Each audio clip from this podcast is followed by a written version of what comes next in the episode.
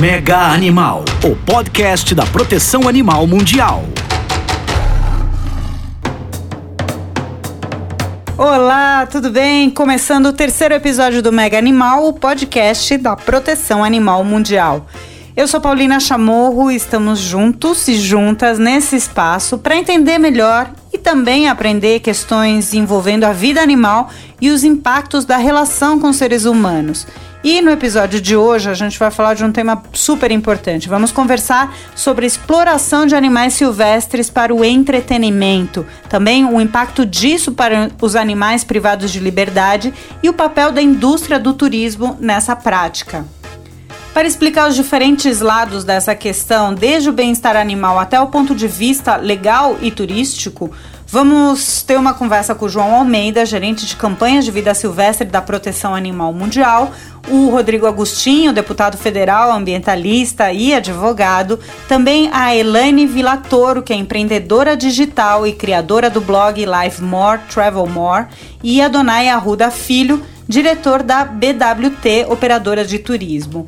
Bom, para começar este terceiro episódio do podcast Mega Animal, eu vou conversar e começar com o João Almeida, gerente de campanhas de vida silvestre da Proteção Animal Mundial, que vai contar um pouco mais sobre o bem-estar animal, riscos zoonóticos e outras questões relativas a esse tema. Fala, João, tudo bom? Bem-vindo aqui no Mega Animal. E a minha primeira pergunta é mais geral mesmo, para a gente introduzir a história. Por que é um sofrimento para os animais passarem uma vida em cativeiro para servirem de atração para turistas, João? Os animais silvestres são animais que evoluíram uh, livres, em liberdade, no ambiente natural. Né? São animais de alta complexidade, que têm várias necessidades que precisam ser atendidas para que eles tenham uma vida de qualidade e não uma vida de sofrimento. Né? Então, por exemplo, animais silvestres precisam uh, resolver suas questões de fome e para isso eles sabem caçar e capturam seus alimentos uh, de maneira natural. Os animais silvestres, muitas espécies são de comportamento social, então elas precisam ter a liberdade de poder viver dessa forma para ter suas necessidades atendidas. Assim como tem as, as espécies que são de comportamento mais isolado e assim elas uh, em liberdade podem realizar uh, essa e atender essa necessidade. Uh, então o cativeiro ele entra num, ele é uma quebra completamente abrupta da liberdade desses indivíduos de animais silvestres, né? Uma vez que você coloca um animal confinado, seja numa área uh, supostamente grande, como uma área de 30 por 40 metros, como no caso de golfinhos em cativeiro em parques de diversão, por exemplo, ou em casos mais didáticos desse enclausuramento, como por exemplo na Amazônia, espécies como bichos preguiça, algumas espécies de macacos, uh, algumas espécies de cobras como sucuri, também tem as jacaretingas, enfim, essas espécies são colocadas em condições completamente absurdas, vivendo dentro de espaços como uh, isopores velhos, freezers abandonados e velhos, pequenas gaiolas uh, mal condicionadas, colocadas em, muitas vezes em exposição ao sol. Enfim, são animais que nunca vão ter suas necessidades atendidas, né? Quando o turismo, como prática, como indústria, como setor, decide, define que irá confinar as espécies silvestres em cativeiro, e aí estamos falando de várias espécies que não são, não estão em situação de ameaça ou que não são oriundas de maus tratos, por exemplo, elas são confinadas com o único objetivo de poder se desenvolver um produto vendável e lucrativo, a gente está falando de uma indústria que, é, em escala, vem gerando sofrimento animal e pressão de conservação ao mesmo tempo para uma enormidade, para uma grande diversidade de espécies. Isso acontece no Brasil e acontece em outras, em outras partes do mundo também. Então, dando exemplos uh, de espécies que sofrem muito uh, nessa exploração liderada pelo mercado de turismo. Bicho, os bichos preguiças na região de Manaus, Amazônia brasileira, por ser uma espécie facilmente capturável, é um animal muito usado para fins de turismo e diversão. É um bicho que fica é, à disposição de longas filas de turistas nos flutuantes para que cada turista possa ter o seu momento de contato direto, de abraços e selfies com esses animais.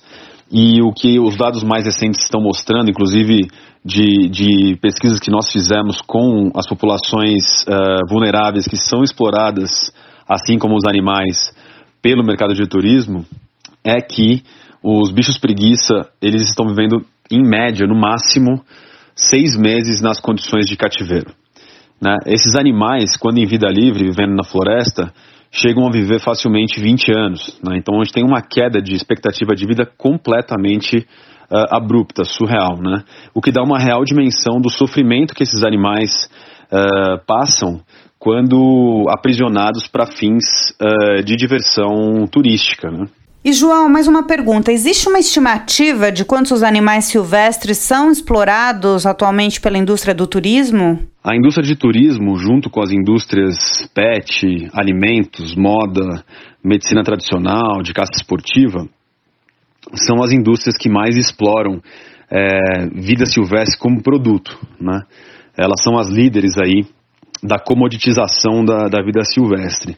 No caso do mercado de turismo, é, estudos recentes da proteção animal mundial com universidades de renome internacional mostram que uh, hoje em dia há em torno de, de 550 mil animais silvestres uh, sendo mantidos e explorados em cativeiro para fins de diversão humana. João, quais seriam os riscos zoonóticos da exploração de diferentes espécies de animais silvestres? Pandemias, endemias, são alguns exemplos? E qual a relação da, da exploração comercial da vida silvestre, da comoditização da vida silvestre, com transmissão de zoonoses, né, com o transbordamento zoonótico e epidemias e pandemias? Bom, a gente tem agora, mais do que didático, o caso da Covid-19, né, que é uma doença é, originária de maus tratos, é uma doença originária da atividade comercial com vida silvestre, nesse caso para fins de alimentação, né? Então, os dados mais atuais aí, os dados científicos mais atuais mostrando que a principal hipótese da origem da Covid-19 é a exploração comercial de animais silvestres no mercados, dos mercados de comida de Wuhan, na China, que são mercados que a gente vê é, em várias outras regiões do mundo, né? São situações exploratórias aí com vida silvestre que se vê é, no globo todo e, e assim como a, a indústria de alimentos, né? As práticas exploratórias para fins de alimentos, as indústrias de turismo, de pet, de caça, uh, moda, medicina tradicional, igualmente explorando milhares de animais silvestres em condições uh, de cativeiro predatórias ou capturando esses animais silvestres na natureza, né? Que então são depois mantidos em condições de confinamento uh, completamente não apropriadas, estresse absoluto, animais imunodeprimidos. E aí estão uh, formadas as condições mínimas necessárias para que patógenos se multipliquem, sofram mutações, uh, com potencial de formação de novas doenças, uh, com capacidade de infectar seres humanos e, no pior caso, esses patógenos também saltando de ser humano para ser humano, né? O que configuraria aí as condições para que epidemias e pandemias surjam. Então, daí a importância de uma vez por todas a gente discutir é, a regulamentação, a redução, o fim do comércio de vida silvestre em escala global como solução é, permanente e definitiva para que a gente tenha uma resiliência em termos de saúde humana, de economia, níveis de emprego, a redução drástica so do sofrimento de milhões de animais todos os anos, né?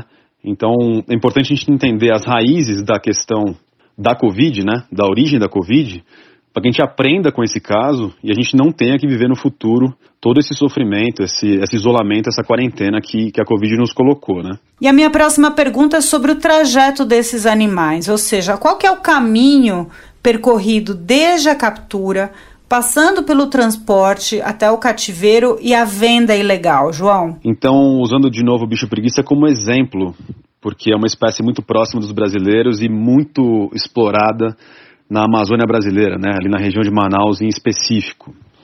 É, então, a atividade de, o caminho que esses animais percorrem até poder serem é, oferecidos para turi, os turistas na ponta final, né? Então, é, duas ou três pessoas incumbidas dessa tarefa de capturar o animal nos ambientes naturais vão para as florestas, é, procuram identificar nas árvores, né? São animais que têm o hábito arborícola, então procura identificar indivíduos de bichos preguiças nas árvores, fazem a derrubada da, da árvore para o animal vir, vir para o chão, É um animal de locomoção super lenta, fácil de ser é, capturado, vamos dizer assim, manuseado. O animal é ensacado e levado é, para cidades para poder ser comercializado, negociado em mercados ilegais é, de, que, que, que, vendem, né, onde há a venda e a compra de vida silvestre. Uma vez que esse animal é comprado por um, opera, por um operador turístico, o animal então é levado para viver em cativeiro, em condições completamente predatórias, é, cruéis. E aí então é isso, é uma vida engaiolado, esperando que a próxima fila de turistas se forme, e aí esse animal então é passado de mão em mão uh, por horas, por, por dias inteiros, enfim, uh, para que as pessoas possam ter essa experiência de contato direto, de abraços e selfies, né? Então é uma vida de estresse permanente, o que explica, por exemplo, a expectativa de vida tão curta em cativeiro para fins de turismo, né? É, animais vivendo aí no máximo uh, seis meses, ao invés dos 20 anos de expectativa de vida quando é, em vida livre nas florestas, né? Valeu, João! O João Almeida volta ainda neste episódio no Fala Bicho. E para dar continuidade a essa conversa sobre a exploração de animais silvestres para o entretenimento, vamos ouvir um ponto de vista legal sobre o tema. Vamos conversar agora com o deputado federal, advogado ambientalista Rodrigo Agostinho. Prazer te receber aqui no Mega Animal. Obrigada por aceitar nosso convite. Bem-vindo ao podcast. Bom, para começar, é, minha primeira pergunta: em termos de lei, como os animais silvestres estão protegidos da exploração turística no Brasil? E como também a indústria do turismo pode ser penalizada pela exploração de animais silvestres para fins comerciais e de entretenimento? A legislação federal brasileira protege os animais silvestres desde 1967, 3 de janeiro de 1967, quando foi editada a Lei Federal 5.197, né, que é a nossa lei de fauna.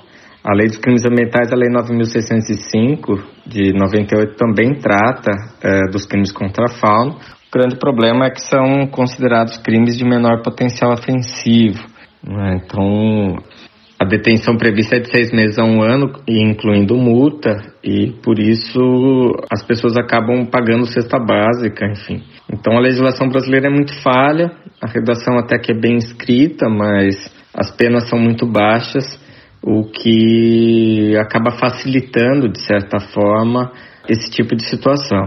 A indústria do turismo, eu acho que deve ser penalizada, é, não necessariamente pela legislação, mas também pelos consumidores do turismo. É, é, muito importante que os consumidores do turismo, que a população denuncie nos sites de viagem, denuncie é, nos aplicativos de viagem esse tipo de prática. Né? Esse tipo de prática tem que ser é, combatido de todas as formas e eu acredito muito nessa possibilidade enquanto a gente não tem uma legislação mais apropriada que de certa forma uh, o próprio mercado consumidor rechace esse tipo de exploração feita pela indústria do turismo. Outra pergunta seria quais as políticas públicas que podem ser implementadas com a finalidade de acabar com essa prática? Existem inúmeras políticas públicas que precisam ser implementadas para que a gente ponha fim a isso. Né? Um deles é a educação ambiental, campanhas de esclarecimento, o próprio consumidor do turismo, enfim, precisa estar consciente de que ele pode ir para um parque, observar um jacaré, mas ele não precisa pegar o jacaré na mão, ele não precisa. É, ele pode apreciar uma, uma preguiça, um macaco numa árvore, mas ele não precisa tirar foto com o bicho no colo, enfim. Então eu acho que é, é muito importante um trabalho de conscientização e a fiscalização, porque é, todo mundo que vai para um lugar que uh, onde essas práticas são, são utilizadas acaba fotografando, se vai para a rede social. Então, se quiser combater, é, os órgãos de fiscalização sabem onde, onde é que essas situações estão acontecendo e aonde é que a fiscalização pode atuar de maneira mais intensa. Mas eu também defendo que, que ações de conscientização sejam feitas e que o próprio consumidor do turismo rechace esse tipo de prática. Infelizmente, a gente vê que a política de fauna no Brasil não é séria. É, o Brasil dá mais importância para recursos minerais, para rocha, para pedra, do que para os animais. O, o, tráfico de animais ainda acontece é, de maneira muito intensa no Brasil é, muitas pessoas que vão para as áreas de turismo, é, turismo de natureza, turismo de selva, acabam tendo acesso a pessoas que comercializam esses animais, as pessoas acham bonito, querem levar para casa. É, a gente percebe que, que as pessoas não estão muito preocupadas com o bem-estar animal, as pessoas estão mais preocupadas em fazer a sua foto e viralizar nas redes sociais abraçado com um bicho bonitinho, enfim. Então nós precisamos realmente implementar ações concretas de fiscalização, de política pública, de conscientização. É, esse tipo de prática precisa ser combatido e, e, é possível sim ter um turismo de natureza sustentável e que respeite os direitos dos animais. Muito obrigada ao deputado federal Rodrigo Agostinho, também advogado, ambientalista, ambientalista de longa data, né? Aí na frente parlamentar, ambientalista inclusive. Importantíssimo o seu depoimento. E vamos seguindo aqui com este terceiro episódio do Mega Animal para falar agora a partir de um ponto de vista sumamente importante, que é de quem esteve em contato com animais por meio do turismo, mas hoje entende a gravidade dessa prática para o bem-estar animal. Vamos falar sobre isso com a Elaine Villatoro, que é empreendedora digital e criadora do blog Live More, Travel More. Ei, Elaine, obrigado por estar aqui com a gente, muito bem-vinda. E, bom, primeiramente, eu gostaria de saber de que forma você, turisticamente falando, né, de que tem essa experiência, teve contato com animais silvestres e por quê? Oi, Paulina. Oi, pessoal. Obrigada pelo convite. Bom, eu tive contato com animais silvestres em alguns momentos diferentes. A primeira vez que eu tive um contato bem próximo foi em 2011, quando eu fui para o México, numa ilha super famosa, que um dos passeios principais era atração com os golfinhos. E que, aliás, quando eu cheguei lá, nem era apenas interação com os golfinhos, o popular nado, beijinho no golfinho, essas coisas, mas eles tinham também também peixe-boi, raia, tubarão-lixa, foca, outras espécies ali onde a gente podia tirar foto. E também em 2015 eu cheguei a andar de elefante, cheguei a um, tirar foto com tigre na Tailândia. E por que que eu fiz isso? Bom, eu sempre fui muito apaixonada pela natureza. Não é à toa que quando eu era mais nova eu queria muito ser bióloga. Acabou que eu não fui bióloga por questões da vida mesmo, mas meu coração queria muito que eu seguisse essa parte. Então eu sempre busquei um contato maior com a natureza de forma em geral, inclusive com os animais, e sempre tive muita curiosidade em aprender mais sobre eles. E o que te fez mudar de opinião ou entender que essa prática é errada? Você se arrepende? Na verdade, foram um conjunto de situações que me fizeram mudar de opinião primeira delas foi uma experiência negativa, que foi a experiência com tigre, porque ao entrar no empreendimento lá na Tailândia, eu notei que tinham várias jaulas, vários tigres presos ali em espaços minúsculos, e a partir do momento que eu entrei é, na jaula para tirar foto com um tigre, embora ele estivesse ali todo lindo, maravilhoso, ficou nítido para mim que ele estava dopado e que aquele não era um comportamento natural desse animal. Então, aquela foi uma experiência negativa que eu já saí arrependida. Não entendi o porquê que eu tinha feito, sabe? Fiquei me questionando bastante. Então, acho que esse foi um ponto de início. Mas o crucial mesmo foi informação. Hoje eu vejo como a informação ela é essencial para que nós turistas é, façamos boas escolhas. Para contextualizar, no final de 2014 eu criei um blog de viagem, que é o Live More Travel More. Em 2018, eu deixei o mundo corporativo para focar 100% no blog e nas redes sociais. E aí, durante essa transição, eu fiz uma viagem de cinco meses, onde eu passei a maior parte do tempo em países da Ásia e da África. Enquanto eu estava na Ásia, eu tive algumas experiências aí negativas que também estão relacionadas ao turismo, muitas vezes, que é a questão do lixo. Enquanto eu tinha essas experiências negativas, eu comecei a repensar minha maneira de viajar. E mais do que isso, eu comecei a me dar conta da responsabilidade que eu tinha na hora de compartilhar conteúdo aí nas redes sociais, porque eu sempre quis incentivar as pessoas a viajarem pelas experiências aí transformadoras que as viagens nos proporcionam. Mas, claro, sempre quis fazer isso, sempre tive a intenção de fazer isso de uma maneira muito positiva. E aí, durante esse processo, eu comecei a me informar mais sobre turismo responsável. Consequentemente, comecei a me informar mais sobre possíveis impactos negativos que a gente pode ter aí no turismo com animais. Comecei a associar tudo que eu estava aprendendo com as experiências que eu tinha tido no passado, e eu notei que se eu tivesse acesso às informações que eu tinha naquele momento, Alguns anos atrás, enquanto eu estava ali para decidir se eu faria ou não esses passeios aí que a gente mencionou, com certeza eu não iria fazer. Então, eu me dei conta ali como informação ela é chave para a gente criar consciência e para a gente é, ter escolhas aí mais positivas. E aí, acho que sim, esse foi o ponto mais importante mesmo, que eu criei uma consciência muito mais forte e me arrependi ainda mais dos passeios que eu tinha feito, porque eu compreendi que muitas vezes o, o problema não tá ali diante dos nossos olhos, né? Igual no passeio dos elefantes, por exemplo. Até então, as memórias que eu tinha tinham sido de uma experiência positiva, mas depois que eu vi como muitas vezes esses animais sofrem por torturas psicológicas, até mesmo na infância e tal, para que eles possam ter esse contato com turistas, é, eu me dei conta que não vale, não vale nem arriscar, sabe?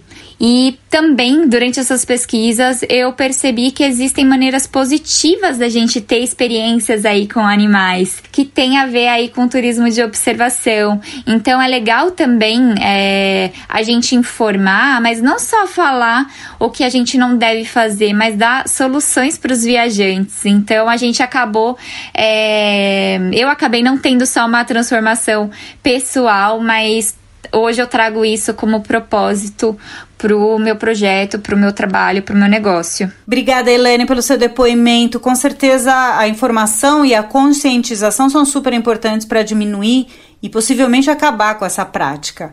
Bom, agora vamos ouvir quem trabalha diretamente na indústria do turismo. A gente vai conversar com a Donai Arruda Filho, diretor da BWT, operadora de turismo. A empresa justamente está em um processo de engajamento e conscientização do turismo ético e preocupado com o bem-estar animal. Olá, Donai, bem-vindo aqui ao podcast. E minha primeira pergunta, eu queria saber de que forma a BWT enxerga a exploração de animais silvestres para o turismo local. A BWT operadora, dentro do seu DNA desde o início da sua existência, sempre buscou é um trabalho focado na sustentabilidade. E aí a sustentabilidade vem dentro daqueles pilares que é a questão ambiental, econômica e social. Dentro dessa preocupação, a gente não pode deixar de lado a questão da exploração de animais silvestres. E, e aí que a gente vem aí ao longo dos anos tentando equilibrar aí situações de comercialização, então dentro disso a gente acaba eliminando da prateleira alguns produtos que identificam esse abuso e é, dentro do possível também a gente trabalha uma conscientização, a gente busca ações de sensibilização, de educação ambiental, porque isso não deixa de ser uma questão ambiental também. Então é, é uma prática já de, de longa data, mas que devagarinho a gente vem conseguindo cada vez implementar mais ações. Entendemos que não é um processo fácil e de rápida transformação, existem muitos produtos já consagrados e por conta disso já existe uma grande demanda, uma grande procura e pelo nosso formato de operadora, ele em alguns momentos acaba sendo mais difícil, porque a nossa atuação ela passa através das agências de viagem. Então, quem tem o contato com o público são os agentes de viagem. Então, o nosso trabalho ele acaba sendo de sensibilizar a cadeia do turismo, o trade do turismo, para que ele possa repassar e praticar isso na ponta. E a cultura da empresa mudou em relação a isso ou sempre tiveram essa preocupação com o bem-estar animal? Internamente nós temos aí essa intenção de sempre quando surge alguma situação tentar identificar se o fim é de pesquisa ou se realmente tem aqueles processos onde são animais que foram maltratados e estão no processo de readaptação. Então é, é sempre tentar entender quais as reais intenções, reais processos, quais realmente os procedimentos adotados para que a gente possa buscar aí um, um equilíbrio dentro daquilo que existe nessa convivência ser humano e seres animais. Então, é, é, é, nesse sentido aí que a gente busca trazer o melhor para todos. Minha última pergunta, Donai. A empresa atua de alguma forma para combater essa prática? Conscientizar os turistas? E em relação ao turismo local, o que a gente enxerga que no fim das contas o, o trabalho mais fácil de ser realizado é no turismo local. É ele buscar, sim, uma maneira econômica de trabalhar essa questão sem que venha agredir os animais, sem que venha provocar estresse nos animais, sem que venha tirá-los do habitat natural porque a gente entende a necessidade de sobrevivência, muitas vezes é, ocorre em uma região de pobreza humana, então nós temos que pensar nisso. Então, se aponta, se o turismo local está bem estruturado, você mata todo o processo de venda predatória, porque o produto ele deixa de existir então é, é o turismo local que acaba sendo a alimentação da, da cadeia. Então esse é um ponto bem importante, embora seja mais difícil muitas vezes sensibilizar essa ponta, eu acho que ela é chave importante para que a gente gradualmente possa trazer a é, mudar a forma da exploração animal para que ela seja de uma forma natural e saudável para todos. Obrigada, Adonai. Agora a gente vai para um quadro muito especial aqui no podcast. É um quadro de interação. É o Fala Bicho. Fala Bicho. Fala Bicho funciona da seguinte forma: a gente chama pelas redes sociais da Proteção Animal Mundial para você mandar a sua pergunta e a gente escala alguém da, da equipe para responder essas perguntas. Bom, e nessa edição do Fala Bicho, a gente vai responder as perguntas enviadas à Proteção Animal Mundial pelo Instagram. Quem vai responder cada uma delas é o gerente de campanha de vida silvestre da proteção, o João Almeida, que participou lá na nossa abertura explicando tudo pra gente neste terceiro episódio. João, a nossa legislação proíbe se sim, por que ainda existe? É errado ou muito errado? A legislação brasileira que dispõe sobre fauna é bastante clara e restritiva. Né? Então, a captura, o transporte, o manejo, a manutenção em cativeiro, são todas atividades muito bem caracterizadas, né, bem descritas e que no geral são proibidas ao cidadão, ao cidadão comum, né? Essas atividades elas são uh, de atribuição e de, e de direito, uh, essencialmente de autoridades ambientais, né, servidores públicos que são muito bem preparados para desenvolver essas atividades, né? E em casos específicos, uh, autorizações podem ser concedidas para alguns empreendimentos de fauna que passam por procedimento de licenciamento ambiental.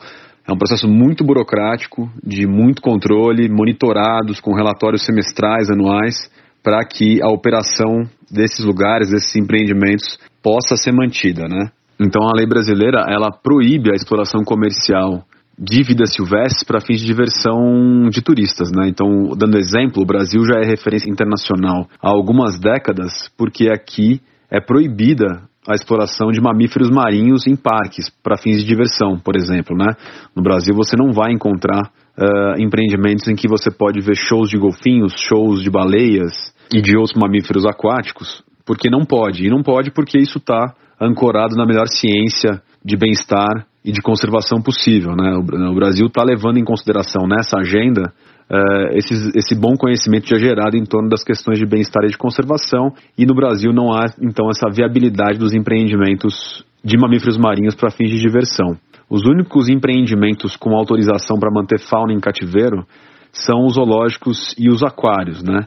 A questão é que esses empreendimentos eles se distanciaram das suas funções, da sua missão, né, de origem, uh, deixando de abrigar nos plantéis apenas as espécies oriundas de maus tratos ou as espécies nativas ameaçadas de extinção que dependem dos programas de conservação em cativeiro para que haja a soltura e o repovoamento das populações naturais dessas espécies ameaçadas. Né? Então, o que a gente vê no Brasil, por exemplo, é que os zoológicos cada vez mais fazem menos desses programas de conservação e não necessariamente abrigam exclusivamente a fauna oriunda de maus tratos e cada vez mais nos plantéis a gente vê uma proporção indesejada, né, até mesmo proibida, de espécies exóticas de outras partes do mundo, não ameaçadas, sendo exploradas para fins de bilheteria, né? Ou seja, um desvio de função aí bastante importante dessas, desses empreendimentos que continuam sendo autorizados uh, pelo, pelo poder público no Brasil. Então, qualquer ente uh, fora dessas condições, como no caso, por exemplo, das plataformas e dos flutuantes lá de Manaus, que mantém fauna nativa em cativeiro nos flutuantes, é, essa é uma, uma, atividade que configura crime ambiental, né? Esse tipo de exploração da vida silvestre é proibido, mas por um problema muito severo de fiscalização e até mesmo de falta de vontade política, o que se observa é uma permanência dessa prática que já acontece há décadas em Manaus, né? E é uma solução bastante complicada de atingir até agora. Existem vários lugares com nome de santuário, alguns inclusive que permitem tirar foto com animais silvestres. Como identificar se é um local correto? Mesmo o animal aparentemente sendo bem cuidado, tem problema? Se ele realmente não pratica exploração e maus tratos? A questão sobre santuários ela é muito bem colocada. É, os santuários não é porque é santuário que é algo bom para os animais, do ponto de vista de bem-estar e de conservação, apesar de haver um entendimento no senso comum de que se for santuário, tudo bem, é um lugar bacana para ir. Há muitos empreendimentos com o nome de santuário que permitem uh, práticas que são completamente não recomendadas do ponto de vista de bem-estar animal e de conservação da biodiversidade.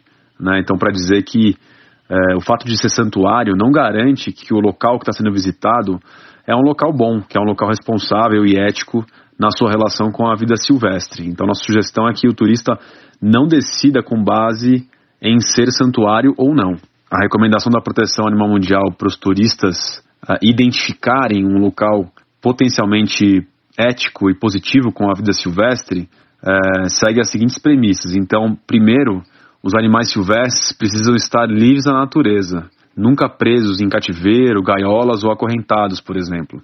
Os animais nunca são usados em shows ou como acessórios para fotografias, por exemplo. Os animais jamais podem ser tocados, abraçados, e estão sempre sendo observados a uma distância mínima e segura, tanto para o visitante quanto para os animais. Não há oferecimento de alimentos para que os animais uh, sejam atraídos para próximo do público. E é muito importante que em todos esses, esses, esses produtos e experiências turísticas haja uma, um momento prévio de educação ambiental, em que os turistas são preparados, eles aprendem sobre a biologia, o comportamento das espécies que vão ser avistadas, garantindo uma, uma experiência de visitação bastante calma e respeitosa para as duas pontas. O contato com animais no turismo é gerado porque somos criados longe deles durante toda a vida? De que forma fazer um turismo levando bem-estar com os animais? O turismo ético, responsável com vida silvestre, ele tá, já está implementado, ele já é, ele já é uma representa uma fatia grande dos produtos e experiências que são oferecidos, né? E ele consiste essencialmente na observação dos animais em vida livre, seguindo os protocolos e as melhores práticas da observação da fauna livre, né? Essa é uma ciência com muito conhecimento gerado, é um mercado já muito bem desenvolvido. As experiências e os produtos de observação já são oferecidos na grande maioria dos países do mundo. Aqui no Brasil, a gente tem uma oportunidade ímpar, né, completamente fora da curva, visto a, a força da natureza no Brasil.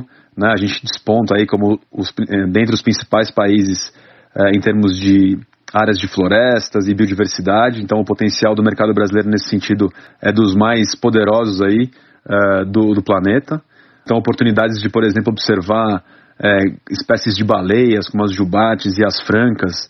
Tem inúmeras oportunidades que, vem, que são oferecidas desde, por exemplo, o litoral de Santa Catarina até a Bahia. Né?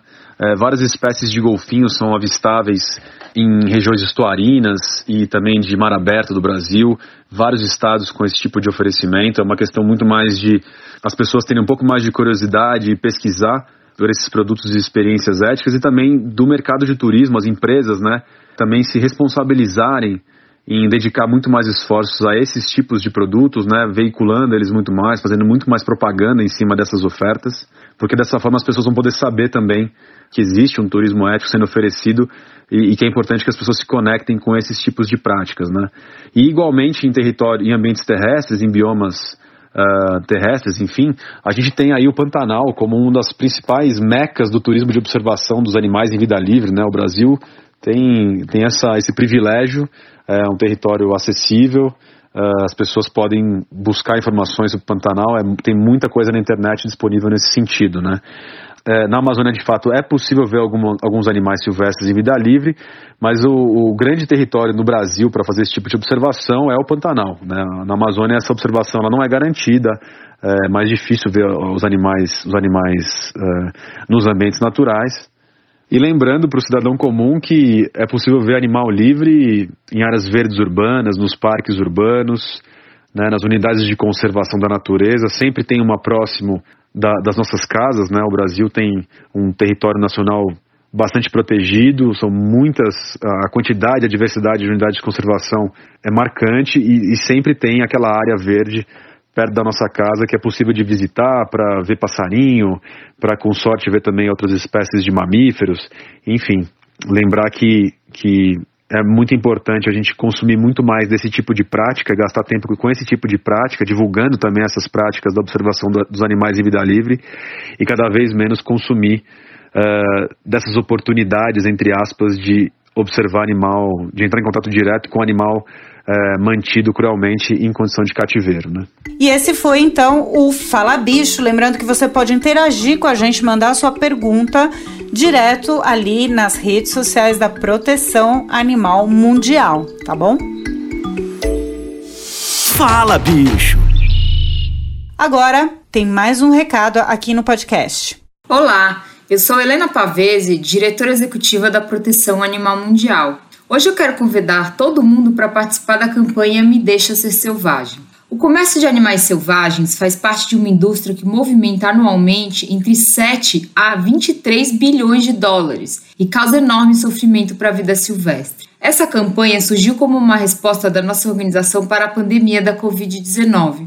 Na Proteção Animal Mundial, nós vimos que era o momento certo para mobilizar as pessoas envolver as empresas e pressionar os governos para acabar de vez com o comércio de animais silvestres, seja comércio legal ou seja comércio legalizado. A gente acha que o mundo pós-pandemia não pode ser um mundo onde os animais continuam sendo tratados como mercadorias. Por isso, queremos que o assunto seja a pauta do encontro dos líderes do G20, que acontece no próximo mês de novembro. Achamos que só uma decisão global pode solucionar algo que afeta o mundo todo e as principais economias do planeta devem liderar essa mudança. Para pressionar esses líderes, incluindo o Brasil, a gente criou uma petição online em que todo mundo pode assinar, compartilhar e ajudar a gente a divulgar essa mensagem. O site da campanha é www.medeixaserselvagem.org.br. Manda seu recado lá. Abraços. É isso mesmo, obrigada Helena Pavese. Lembrando então, mais uma vez, me deixa ser selvagem.org.br. Deixa seu recado lá. E vamos chegando ao fim. Esse foi o nosso terceiro episódio do podcast Mega Animal. Vamos ficando por aqui. Muito obrigada a você que nos ouviu nesse e nos outros episódios. Fica tudo sob demanda. Então, se você está chegando agora, quer conhecer, a gente tem já temas super importantes que trouxemos nos dois episódios anteriores. E na próxima edição, no nosso quarto Mega Animal, vamos falar sobre o uso de partes de animais para alimentação e para a indústria da moda. Mais um tema super importante para a gente entender melhor sobre essas relações. E eu espero vocês aqui nesse e nos demais episódios. Até a próxima. Tchau! Mega Animal, o podcast da proteção animal mundial.